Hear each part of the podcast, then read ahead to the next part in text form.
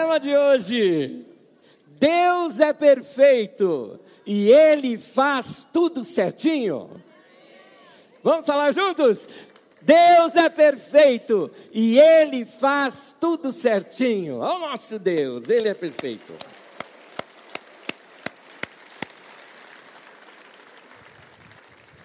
Nosso Deus faz tudo certinho. Às vezes nós não entendemos, às vezes parece, parece até mesmo de que não está dando certo as coisas para as nossas vidas.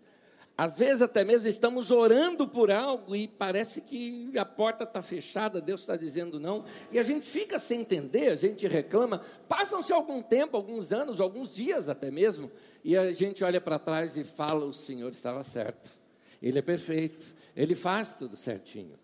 Diz a palavra de Deus no Salmo 18, versículo 30: Este é o Deus cujo caminho é perfeito. A palavra do Senhor é comprovadamente genuína. Ele é um escudo para todos os que nele se refugiam. Amém. Eu quero hoje acordar você para começar a perceber Deus e ouvir Deus de outras maneiras também. Você, por exemplo, já se relacionou com Deus que se manifesta a nós através da natureza? Eu estou dizendo isso porque muitas vezes parece que a gente só se relaciona com o Deus do culto. É o Deus ao quem a gente canta, é o Deus com quem a gente ouve palavra, é o Deus em quem a gente ora. Mas existem outras maneiras de se relacionar com Deus que as Escrituras nos mostram. Já já nós vamos ver isso na palavra de Deus. Mas quando nós temos um encontro com a divindade, quando nós temos um encontro com o divino, não é?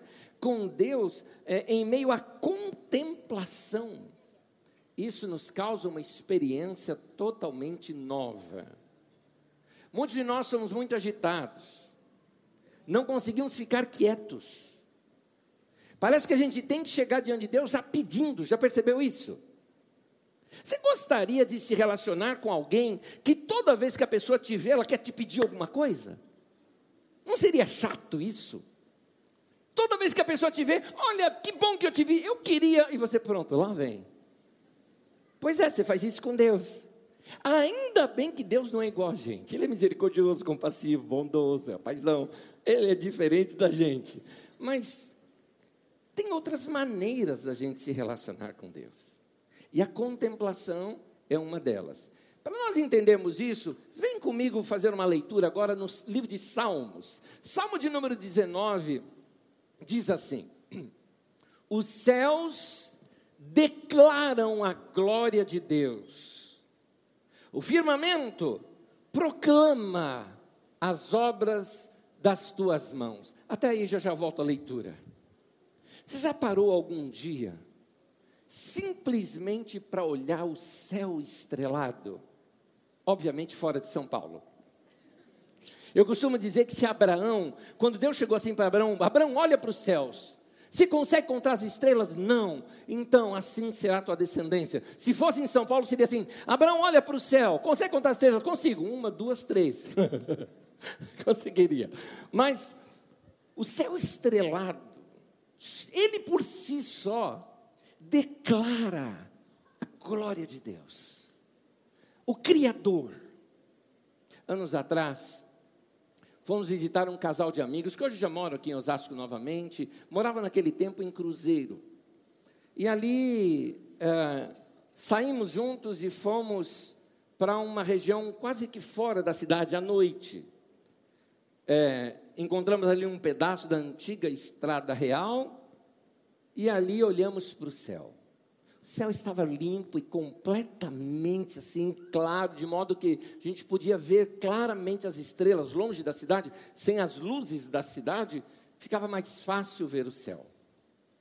Naquele dia, estávamos junto ali com nosso, um dos nossos filhos, que eh, hoje já formado em astronomia, naquele tempo ainda estudante, e ele ali começou a descrever para a gente algumas coisas. Ele falou: Olha, percebe, começa a perceber que você vê quase como um facho aqui no céu.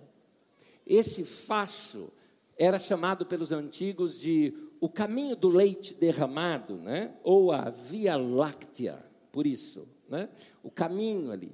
Mas isso que nós estamos vendo é apenas um dos braços, porque ela é espiral, é apenas um dos braços, um pedacinho pequenininho de um dos braços dessa nossa galáxia. Em outras palavras, nesse momento que nós estamos olhando tudo isso aqui no céu, a parte dele, outras não são, outras partes é um pinguinho assim, é uma grande, enorme, mega galáxia, mas que está tão longe que para nós aparece um pinguinho só. Mas algumas aqui que vocês estão vendo, que, eh, que está vendo, que são aqui da nossa galáxia, que a gente pensa que é muito, muito, muito, talvez nós estejamos vendo menos de um centésimo de tudo. Enorme. Então, algo entre uh, ah, 200 bilhões ou 300 bilhões de estrelas só nela. E ela é uma galáxia pequena. Existem outras muito maiores e tantos 200 milhões de mais agora de galáxias. E você fala, mas que imensidão toda é essa? Imagina quem criou. Esse é o Deus que se revela. É o Deus que se revela nos céus e na natureza. Esse salmo faz uma poesia em cima disso. Vamos retornar à leitura? Volto à leitura dizendo: Os céus declaram a glória de Deus e o firmamento proclama as obras das suas mãos. Um dia, fala disso a outro dia.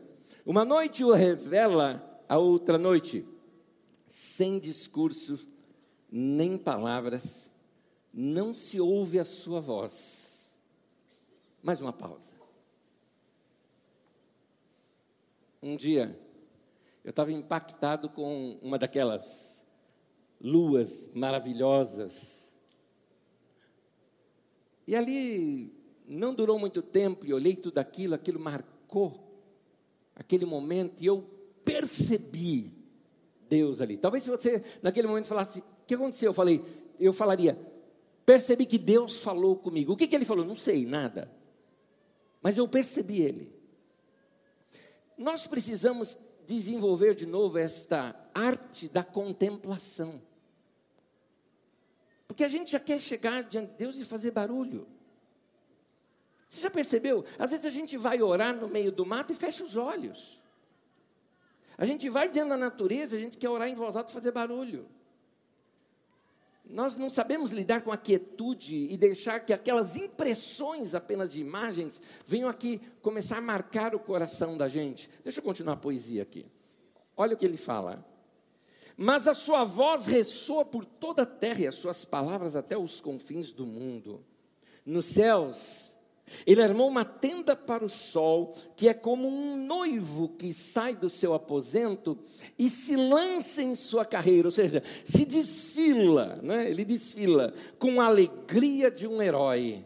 Sai de uma extremidade dos céus e faz o seu desfile, o seu trajeto até a outra, nada escapa o seu calor. Que coisa linda!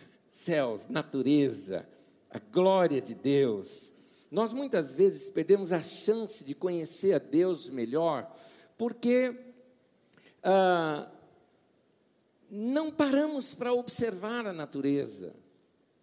Hoje choveu, alguns de vocês se molharam bastante, é, mas cá entre nós, se essa chuva perdurar, quando você for deitar, ouve aquele barulhinho gostoso.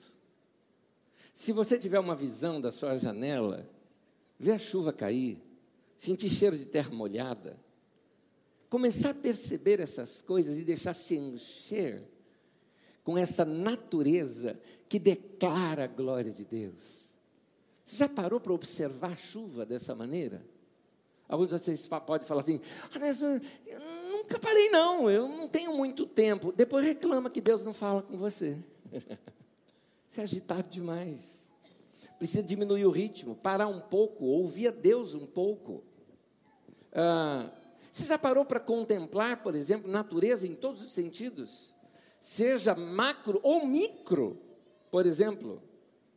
A grande beleza que existe nesse mundo pequeno, como por exemplo uma mulher que ela estava ficando encantada que ao fazer comida para sua família, ao cortar os legumes, olhava em seu interior e começava a perceber ali a beleza que havia dentro dos legumes. E ela ficava encantada. Ela chegou ao ponto de procurar o psicólogo dela para contar isso. Ela falou: estou ficando louca. O psicólogo dela, um cara muito sábio, que eu, eu amo seus textos, Rubem Alves, ele falou assim para ela: falou, é, é, não, você não está ficando louca, você tem que agradecer a Deus, Ele está te dando olhos de poeta. Você está começando a perceber a beleza de Deus nas pequenas coisas. Você já percebeu? Se alguma vez já percebeu a beleza de Deus, olhar detalhes, detalhes numa flor, detalhes pequenos, ou a grandeza de uma montanha. Uma vez eu estava numa caminhada num, num bosque, vi uma árvore maravilhosa, linda, linda, linda. Eu parei e fiquei ali. Eu fiquei encantado com aquilo. O pessoal que passava falava: esse aí fumou todas. Está lá. Está em Nárnia. meu Deus, meu Deus. A beleza de Deus na natureza. Deus é tão perfeito na sua natureza. E os homens, na sua sabedoria e inteligência dada por Deus, começaram a perceber que há uma lógica, há uma matemática por trás disso. Kepler, você já deve ter ouvido falar dele, grande cientista. Kepler disse assim: ele, ele, quando ele ficou encantado pela matemática, ele falou a frase dele: a matemática é a linguagem de Deus. Deus está nela ali, mostrando algumas coisas. Por quê? Astrônomo e tantas outras coisas que era, ele percebeu como a matemática era tão precisa. Certa vez, ao ver a, a rota, vou chamar assim, tá? Traje, a trajetória de Urano, ao fazerem as medidas daquela trajetória, gente, eu estou falando uma coisa lá em 1700 de alguma coisa. Ao perceberem aquela trajetória, algo estava errado. Ela não batia com a de todos os planetas conhecidos. Havia um desvio nela.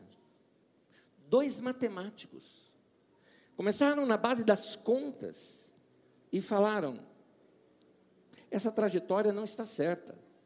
Para ela estar desta maneira, tem que haver um outro planeta com uma trajetória assim, uma rota desta maneira, com uh, uma proporção tal, com uma massa de tal tamanho, porque dessa maneira ele consegue desviar essa outra trajetória, e fizeram todos os cálculos, ele tem que fazer essa trajetória. O que os astrônomos fizeram apenas foi pegar um telescópio, mirar para lá e descobriram Netuno.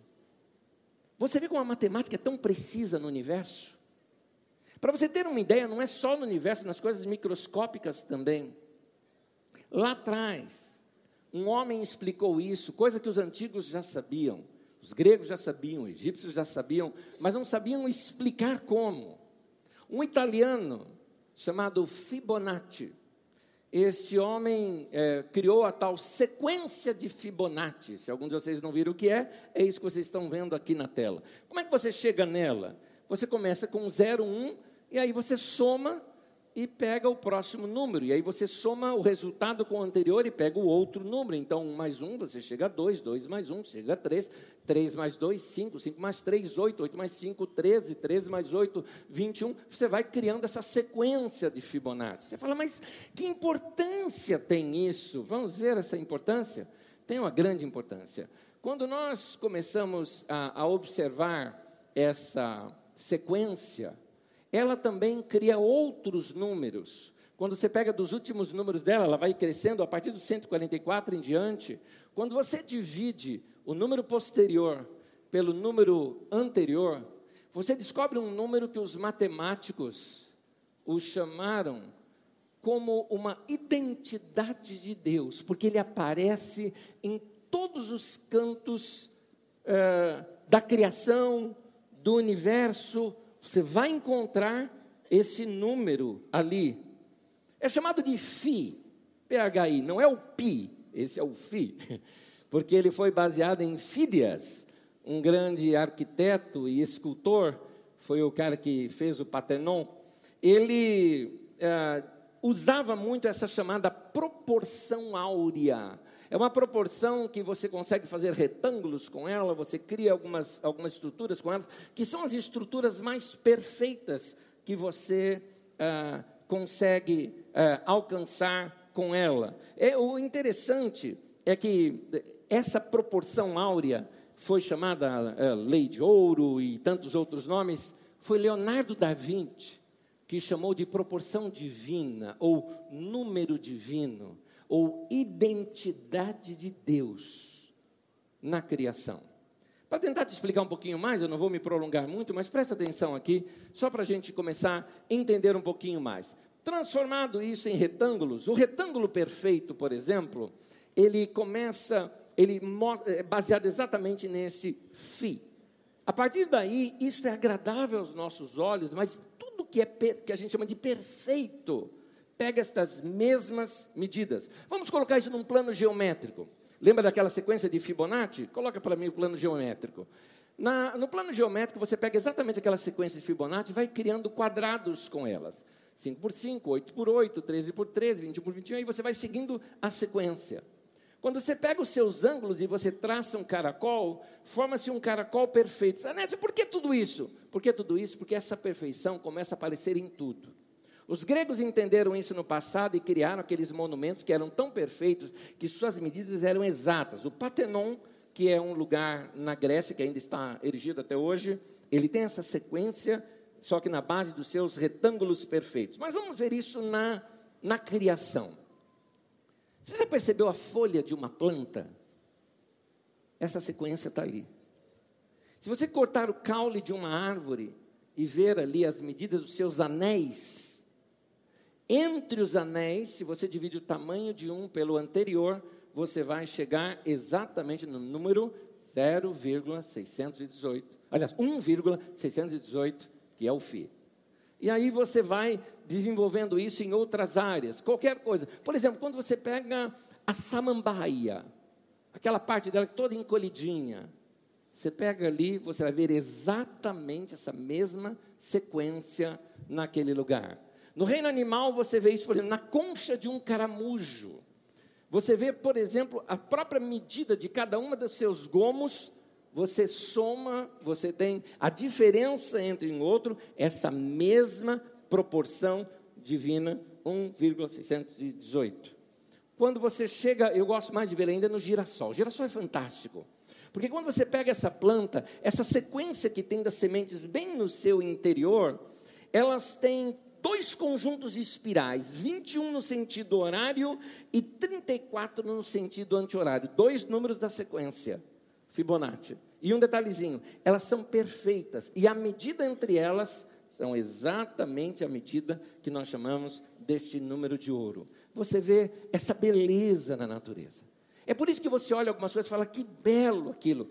Esse número está por detrás. Até isso outros antigos sabiam disso. As pirâmides, quando você pega aquela grande pirâmide de Gizé, por exemplo, mais ou menos, se eu não me engano, 2.600 antes de Cristo. Quando você pega o tamanho, a diferença do tamanho do bloco inferior para o bloco superior, 1,618. Eles já sabiam disso ali. Quando a gente olha na natureza, um elefante, por exemplo, duas partes do elefante, se aquele ah, as suas presas de marfim, por exemplo, crescessem sem parar, elas fariam exatamente essa medida. A tromba dele, quando ele enrola, ela também tem essa mesma medida. O que eu estou dizendo? Eu estou dizendo que Deus fala na natureza. Ele deixa suas inspirações na natureza. Deus deixa as suas impressões na natureza. Por isso é que eu estou afirmando no tema de hoje, você pode até falar comigo, Deus é perfeito e Ele faz tudo certinho. Pensa comigo agora. Por que, que eu contei tudo isso? Eu quero usar com você agora que a lógica de Jesus. Jesus olha para a natureza, percebe coisas da natureza. Perceba como Jesus olhava para a natureza. Jesus tirava grandes lições da natureza. Ele fala da semente que caiu no solo, ele fala dos pescadores e dos peixes, Ele fala uh, no, no dia a dia, ele fala de uma planta que cresce, que dá fruto, ele fala das aves do céu que se aninham numa de, num determinado arbusto. Jesus usa isso como parábolas e vai tirando lições da natureza. E ele, numa das lições, ele fala o seguinte: esse Deus que é tão perfeito, que faz tudo com tanta perfeição, se ele cuida da natureza ou de uma flor que está bonita hoje, mas amanhã vai ser lançada no fogo, vai virar pó, vai virar é, graveto, uma árvore, por exemplo, vai acabar.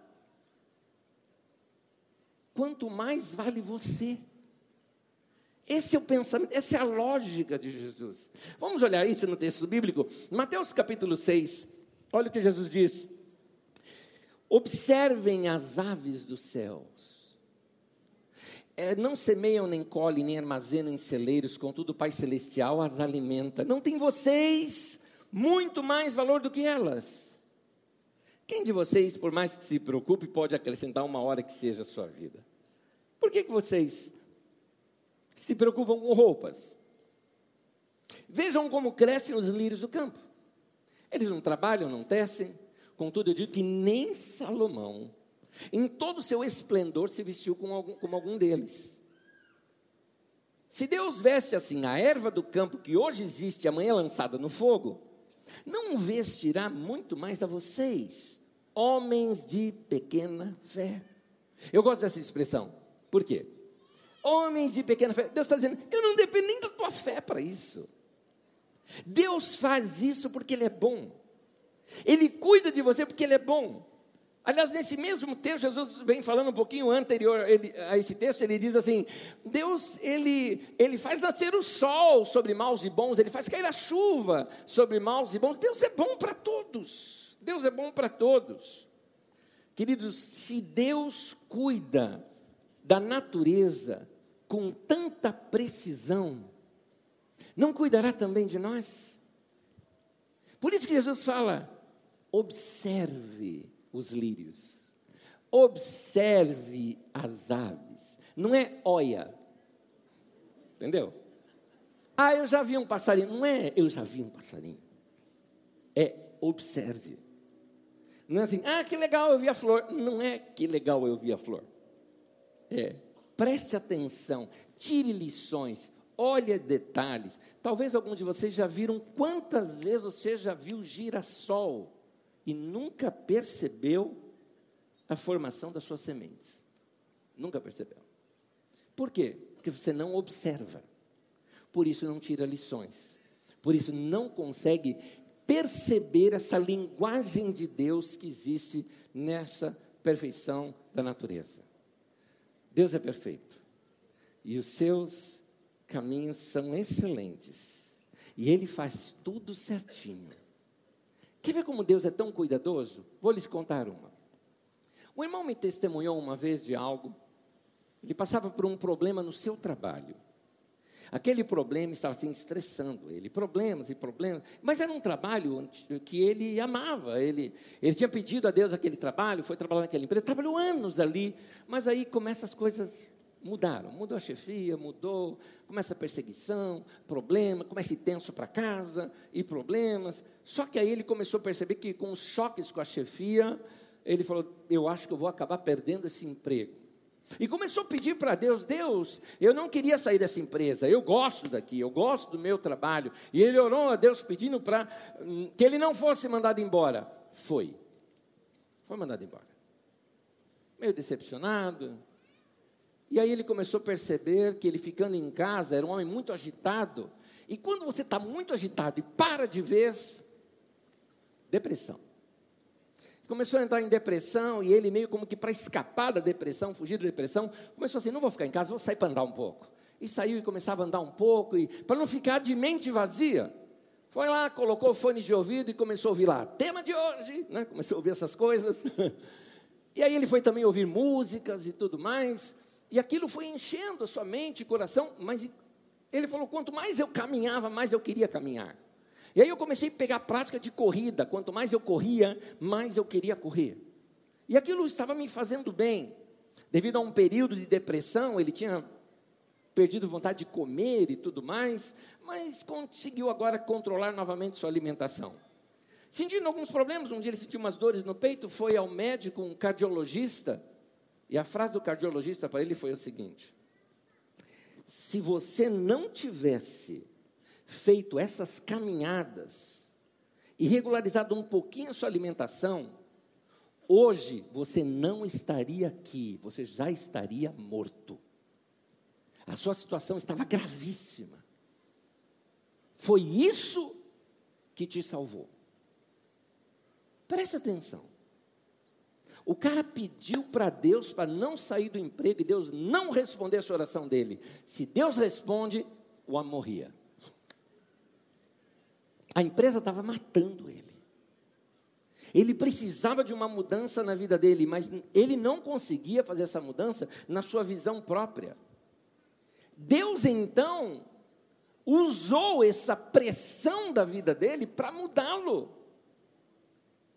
Deus usa essas coisas para fazer com que a gente anda. Deus sabe que alguns problemas que você enfrenta são a única forma de você mudar. Então, meu querido, note: nem toda porta fechada é coisa ruim, nem toda oração não respondida significa que Deus não te ama. Sempre que Deus diz não, Deus se cala ou Deus não responde uma oração sua, grave bem, é para sua perfeição. Por isso, o tema de hoje Deus é perfeito e Ele faz tudo certinho. É isso. Cada pessoa que se afasta de você não é um erro. Cada mudança na sua vida faz parte de um processo. Deus sabe que a gente não vai adiante em algumas situações sem um empurrão. Então, essas forças de problemas, de situações, elas nos esticam, nos desacomodam, elas nos fazem crescer. Querido, toda dificuldade que você passa não é para parar você, mas é para empurrar você e te levar a crescer toda dificuldade que você passa, cada contratempo, cada pessoa até que te fez mal, isso não era para parar você, mas para te empurrar, te amadurecer, te levar a ficar mais forte ainda. Você não estaria apto para outras experiências da vida se você não passasse por algumas coisas. Queridos, nem sempre nós entendemos por que algumas coisas acontecem conosco. Talvez um amigo seu que você pensou que seria amigo por anos, agora, sei lá, mudou de cidade, alguma coisa, e você está sentindo falta. Aquele namoro que você achava que ia ser um casamento feliz, pá, não deu certo. Ou aquele emprego que você gostava, e agora o ambiente não era mais o mesmo, como desse caso que eu acabei de lhes contar. Ou talvez até aquela casa que você orou tanto para ter uma casa. Você orou para ter uma casa. Quando você se mudou para lá, era uma maravilha. Você testemunhava para um monte de gente. Passam sete, dez anos e aí muda aquele vizinho que toca funk a noite inteira. Aí você começa a não gostar mais do lugar. Eu percebi que algumas vezes Deus nos deixa desconfortáveis no agora para que possamos experimentar algo melhor mais tarde. Se aquele lugar ou aquela situação não se tornasse desconfortável, você não se moveria para um novo lugar na sua vida. Isso aconteceu com o profeta Elias. Elias teve uma orientação de Deus, Deus estava livrando Elias até de ser morto, e levou Elias para um determinado lugar, Deus o levou para lá. Deus levou a um lugar onde ele era servido, uh, um lugar onde tinha um riacho bonito, gostoso, era a, casinha de Elias, né? novo lugar de Elias, e ele feliz com o lugar onde estava, e um dia Deus simplesmente faz o rio secar, pronto, acabou. Mas não foi Deus que levou ele para lá? Foi. Mas e agora, então por que, que o rio secou? Porque não é mais tempo, esse tempo acabou. Você percebe que algumas coisas na nossa vida é por algum tempo? Uns 25 anos atrás, mais ou menos, eu ganhei um carro. Não comprei, não, ganhei. Maravilha. Não era um carro novo. O carrinho já tinha uns sete anos, sei lá. O carrinho não era novo, não. Mas estava bom, funcionava. Levava para tudo quanto é canto. Maravilha. Deus deu. Maravilha. 25 anos atrás, com mais sete, Já deu para você vendo que ele já tinha uns 30 e poucos anos já. Você imagina se o fato de Deus ter me dado, eu falasse assim, não, não posso trocar de carro porque esse Deus me deu. Eu estaria hoje com um carro de mais de 30 anos. Todo mundo chegando para o culto e eu atrasado, não é? Pó, pó, pó, pó, pó, pó, pó, pó. Não é? Ele era bonzinho. Teve uma vez que a gente estava na estrada voltando do Rio de Janeiro. Eu não entendo nada de mecânica, nada. Eu dirigindo Magda no banco de trás com meu filho, bebê, o meu mais velho, bebê, dormindo no colo dela. E daqui a pouco eu só escuto aquela barulheira. Passei por cima, eu olhei no retrovisor, alguma peça do carro ficou lá atrás. Falei, Magda, acabou de despencar alguma peça do motor. Ela falou, o que? Eu falei, para mim que você pergunta isso, não tenho a mínima ideia. E aí eu falei, o carro está funcionando, vamos seguir. Eu estava ainda, eu acho que eu ainda estava assim, já na divisa Rio-São Paulo aqui. Eu falei, vamos embora. Chegamos em casa. Depois que eu desliguei, não ligou mais. Era uma peça do carro, eu não entendo muito de carro, não. Como é que é aquelas panelas que tem carburador, é isso? Um negócio daquele caiu, caiu. Agora, alguém fala, mas não foi Deus que deu? Foi, mas ele não deu para ficar a vida inteira com aquele negócio. Não é? Então, às vezes, algumas situações que ocorrem na vida da gente, você pede um trabalho novo, Deus te dá. Você está numa experiência nova, tudo bem. Mas se Ele deixar você acomodado, fica lá o resto da tua vida. E Deus quer te levar para crescer, mas você não muda. Então ele começa a forçar você. Ele vai utilizar situações ruins para forçar você a dar um passo e experimentar coisas novas na sua vida. 1 Reis 17, acompanha a leitura comigo sobre o profeta Elias. Depois disso, a palavra do Senhor veio a Elias: saia daqui, vá para o leste esconda-se perto do riacho de Querite, a leste do Jordão. Você beberá do riacho. Dei ordem aos corvos para o alimentarem lá.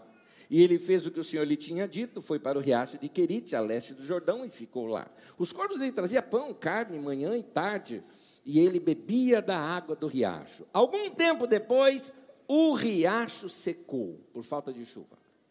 Acabou. Ah, mas Deus não mandou? Mandou. Mas não era bom? Era. Mas o mesmo Deus que mandou, teve uma hora que ele falou: Deixa eu secar esse riacho, senão Elias não vai sair daqui nunca. Então, algumas vezes, Deus mesmo fecha algumas portas. A gente não gosta, a gente não concorda, a gente não entende. Igual aquele irmão da, da história que eu lhes contei. Ele ficou bravo com Deus. Deus, eu orei, eu pedi, eu criei, eu confessei. E não aconteceu nada. Deus é perfeito. Os caminhos dele são perfeitos. Deus faz tudo certinho. Deus olhando lá de cima, ele sabe uma coisa: que é mais importante o nosso destino do que o nosso conforto momentâneo. Há momentos que Deus vai chacoalhar a árvore para a gente sair do ninho. Há momentos difíceis na vida da gente, todo mundo enfrenta momentos difíceis na vida, mas eles servem para nos desinstalar de onde nós estamos, para nos movermos para um novo momento da vida da gente. Isso acontece de ah, diversas maneiras. Às vezes acontece de forma natural. Não são coisas que Deus causa, são coisas que são naturais à vida humana. A perda de um ente querido, alguém morre, a vida muda. No início fica um buraco. Algumas mudanças, por exemplo, um namoro que se desfaz, uma, um noivado que se desfaz, um casamento que se desfaz. E aí fica aquele buraco na agenda. Você fazia tudo com aquela pessoa, você planejava tudo e agora não tem mais. E, e aí você fica assim, sem saber o que fazer. Você olha, o dia está chato, é, você não tem para onde ir, tudo fica dessa maneira cinzenta. E essas coisas, não é que Deus causa isso em nós, faz parte da vida isso. São as decisões humanas que acabam muitas vezes gerando tudo isso. No entanto, Deus usa esses momentos para nos levar para um tempo novo na nossa vida. Quer ver uma outra coisa? Alguns de vocês são casados, os filhos cresceram e agora os filhos saem de casa. Aí o casal não sabe mais o que fazer, porque o casal passou a viver anos em torno dos filhos. E estão passando por aquilo que a gente chama a síndrome do ninho vazio. Onde o casal parece que nem se conhece mais. Quase que chega um assim para o outro e fala: Olá, tudo bem? Você vem sempre aqui? né? Porque não se conhece mais, porque vivia em torno dos filhos. Então, Deus vai usar estas situações, a perda, seja até uma traição, uma perseguição, um engano. As coisas podem nos forçar a mudar. E tem situações na vida da gente que são até mesmo portas que Deus fecha. Aquele homem perdeu o emprego. Agora, se ele não perdesse o emprego, ia estar morto. Foi melhor perder o emprego. Ah, mas não poderia Deus ter curado ele? Querido, vamos ser sinceros. Você fuma, bebe, come mal, dorme mal, come gordura, sal, açúcar, não faz exercício, não dorme direito, aí está quase morrendo e fala: Deus me cura. Deus fala: Ah, legal, né? Não segue instrução, não cuida do teu corpo, tudo mais. Deus pode curar. Se você está nesse caso, é melhor agarrar na misericórdia, mas eu prefiro que em vez de pedir milagre, é andar pelos princípios. Vai cuidar da tua vida. No caso dessa pessoa, precisou um desemprego para ela acordar para a vida. Essas coisas acontecem. Sabe de uma coisa? Deus também fecha portas. Está na Bíblia, estou inventando. Lê comigo um trecho da Bíblia Sagrada. Livro de Apocalipse diz assim acerca de Jesus. Essa é a mensagem daquele que é santo e verdadeiro. Ele tem a chave que quando abre, ninguém fecha. Agora, essa parte ninguém percebe, né? Quando ele fecha, ninguém abre. Deus fecha algumas portas na vida da gente, sim. Para quê? Para que a gente não entre. O que você precisa fazer é olhar para os céus e falar: Deus, muito obrigado. Hoje eu aprendi que nisso tudo o Senhor estava cuidando de mim. Deus é perfeito e Ele faz tudo certinho. Irmãos, estou numa fase muito gostosa da minha vida. Mas eu sei que eu não estaria onde eu estou hoje se Deus tivesse me respondido algumas orações. eu pedi coisas para Deus que se Deus tivesse respondido, eu nem estaria aqui hoje. E estaria meio deslocado. Deus sabe o que faz. Não fique deprimido porque alguém saiu da sua vida. Se eles se foram, eu entendo, vai doer por um período, mas pode ser que esse tempo com essa pessoa na sua vida acabou. E é hora de você caminhar para um novo momento da sua vida. Tenha certeza, Deus não vai te abandonar, Ele vai te dar um novo crescimento, Ele vai te dar novas oportunidades. E a minha mensagem para você hoje é a seguinte: Deus é perfeito e Ele faz tudo certinho. Ele não vai abandonar você. Esse problema pode, na verdade, te empurrar para o teu destino. Temos grávidas aqui hoje? Deixa eu saber. Tem uma mulher grávida aqui? Deixa eu ver. Aqui, parabéns para você. Coisa linda que tem coisa. Tem mais, gente? Tem mais? Tem mais? Lá, olha lá. Deus abençoe você. Lá também. Deus abençoe você. Outra ali do lado ainda. Cuidado, hein? Pega. Tá? Estou vendo ali que já pegou. Cuidado. É.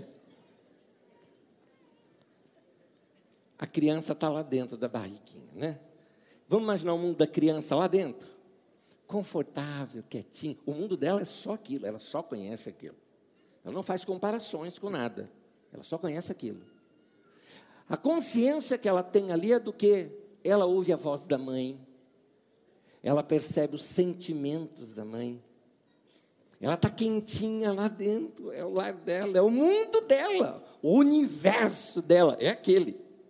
E está lá, tá, tá. vai chegando os nove meses. Estou imaginando uma situação de parto normal. O que, que vai acontecer? Daqui a pouco ela está lá e começa as contrações. Hum. Aí depois. Hum. Imagina se ela fala: Minha mãe não me ama. O que está acontecendo? Não, não é isso. E aí tem que virar de ponta cabeça. E começa, e vira, e aquelas coisas todas. E o que está acontecendo comigo? E, e, quando vem as contrações para mandar, para, não tem outra palavra, para expelir. É essa palavra. E ela, talvez ali, estou sendo rejeitada. Não! Você está nascendo. Uma nova vida aparece para você. Um universo muito maior do que o que você imagina está acontecendo. Por que eu estou falando isso para você hoje? Você, meu irmão, minha irmã, talvez está sentindo contrações da vida, e é problema daqui, é problema de lá, é gente que dá problema aqui, é gente que te empurra de lá, é lá no trabalho, parece que não é mais do teu lugar, parece que estão te empurrando para fora, você achando que isso é negativo, e eu te falo, Tempo novo na tua vida está se abrindo, você vai abrir para um universo novo, um tempo novo. Por quê? Porque Deus é perfeito e Ele faz tudo certinho na tua vida. Saiba disso. Isso é mensagem para você. Tempo novo na tua vida. Tempo novo para você. É o que eu estou te falando, olha para a natureza e aprenda as lições, as lições até mesmo num parto, você aprende lições para você. A igreja passou por isso lá no começo, lá em Jerusalém, era uma maravilha. Os apóstolos estavam lá, milagres acontecendo, o povo repartiu o que tinha. A igreja, o povo se via todos os dias. E aí, não dava nem para trabalhar, então todo mundo repartiu o que tinha e não faltava dinheiro, não faltava comida, não faltava nada culto, manhã, tarde, noite, comunhão e aquela coisa maravilhosa. Ninguém queria sair de lá. Passou um, dois, três, quatro, cinco, seis anos e nada, toda aquela maravilha toda acontecendo. Só que Deus, qual era a ordem de Jesus? E de pregar o evangelho a toda criatura. Vá pelo mundo todo pregar o evangelho. Eles para o mundo todo, que nada, vamos ficar aqui. Jerusalém que é o negócio. Coisa boa está aqui. O que, que aconteceu? O que aconteceu foi simplesmente que daqui a pouco os judeus aprontaram uma com eles e começaram a persegui-los. Uma liderança nova na igreja tinha surgido. Estevão, Felipe, Prócoro, Nicanor, Timão, Pármenas. E aí, esses caras novos que apareceram, estavam ali também revolucionando a igreja. O que aconteceu? Nessa perseguição dos judeus, pegaram o primeiro ali da lista, o Estevão. Apedrejaram, lincharam o cara. E ameaçaram. Perseguição, modo perseguição, perseguição modo on. Ativado povo começou a fugir. Filipe era o segundo da lista, ó. Como dizia minha avó, picou a mula. Foi lá para a região norte, Samaria. Mas o cara é crente. Chegou em Samaria, foi pregar. Pregou, a gente se converteu, e aí milagre começou a acontecer. Ele, oh, o que acontecia em Jerusalém começou a acontecer lá. Até o Pedro e João foram lá para dar força para o cara. E a igreja surge lá em Samaria. Uns gregos, por exemplo, um pessoal lá de Creta, é, começaram a ir lá para a região da Síria, passaram por Antioquia e começaram a pregar o evangelho lá e gente se converteu e a igreja começou a crescer. E lá vai uma das maiores igrejas do primeiro século, que é a igreja de Antioquia, surgiu dessa maneira. A perseguição causou isso. Eu vou terminar. Pensa comigo. Deus não poderia acabar com aquela perseguição? Poderia. Afinal de contas, Ele é Deus. Deus poderia assim chegar lá do céu e falar: Não mexe com o meu, com meu povo, não. Hum, mexa comigo, eu mato. Vai morrer, hein? Ninguém ia mexer com o povo de Deus. Mas Deus fica quieto. Deixa a perseguição acontecer. Porque aquela perseguição foi que motivou aquele povo sair por toda a terra pregando o evangelho. E você hoje está ouvindo o Evangelho porque aquela perseguição aconteceu. Senão nem na gente chegava isso. Então, meu querido, Deus poderia salvar ali o Estevão? Poderia. Ele não livrou Daniel da cova dos leões? Ele podia fazer isso de novo. Mas por que não fez? Porque a perseguição era necessária. A perseguição iria cumprir o seu propósito. Da mesma maneira, Talvez você esteja sendo perseguido lá na tua empresa. Talvez você esteja passando por um problema. Talvez alguém que te abandonou, alguém traiu você. Ou algumas situações que estão te incomodando e quase que te empurrando para fora da barriga, não é? Situações difíceis que você está passando. Pois é, isso é necessário para cumprir um propósito na tua vida. Por quê? Fala comigo o tema de hoje. Deus é perfeito e Ele faz tudo certinho. Maravilha, não é? Vamos aplaudir nosso Deus porque Ele é bom. Meu Deus, como o Senhor é bom. Fica de pé comigo. Fica de pé comigo. Eu tenho mais dois textos para ler com você. Eu volto agora ao início da minha mensagem. Falando da perfeição de Deus. Essa perfeição de Deus que se manifesta na criação. Alguns levitas lá em Judá fizeram uma oração diante de Deus e registraram esta oração. E essa oração era uma dessas orações de contemplação. Quando alguém olha essa grandeza de Deus e começa a fazer poesias para Deus. Vamos ler uma delas? Livro de Neemias. Acompanha comigo essa leitura. Diz assim: Levantem-se e louvem o Senhor, o seu Deus, que vive para todo sempre. Bendito seja o teu nome glorioso. A tua grandeza está acima de toda expressão de louvor. Ou seja, Deus é tão grande que eu não acho palavras para descrever essa grandeza e maravilha dele. Então o texto continua: Só tu és Senhor. Tu fizeste os céus e os mais altos céus ou diz outro texto assim, tem uma outra, uma outra versão que diz: os céus dos céus, quer dizer, o universo. E tudo que neles há. A terra e tudo que nela existe. Os mares e tudo que neles existe. Tu deste vida a todos os seres, e os exércitos dos céus te adoram. Esse é o nosso Deus, a Ele nosso louvor. Admire, admire esse Deus que fez tudo perfeito.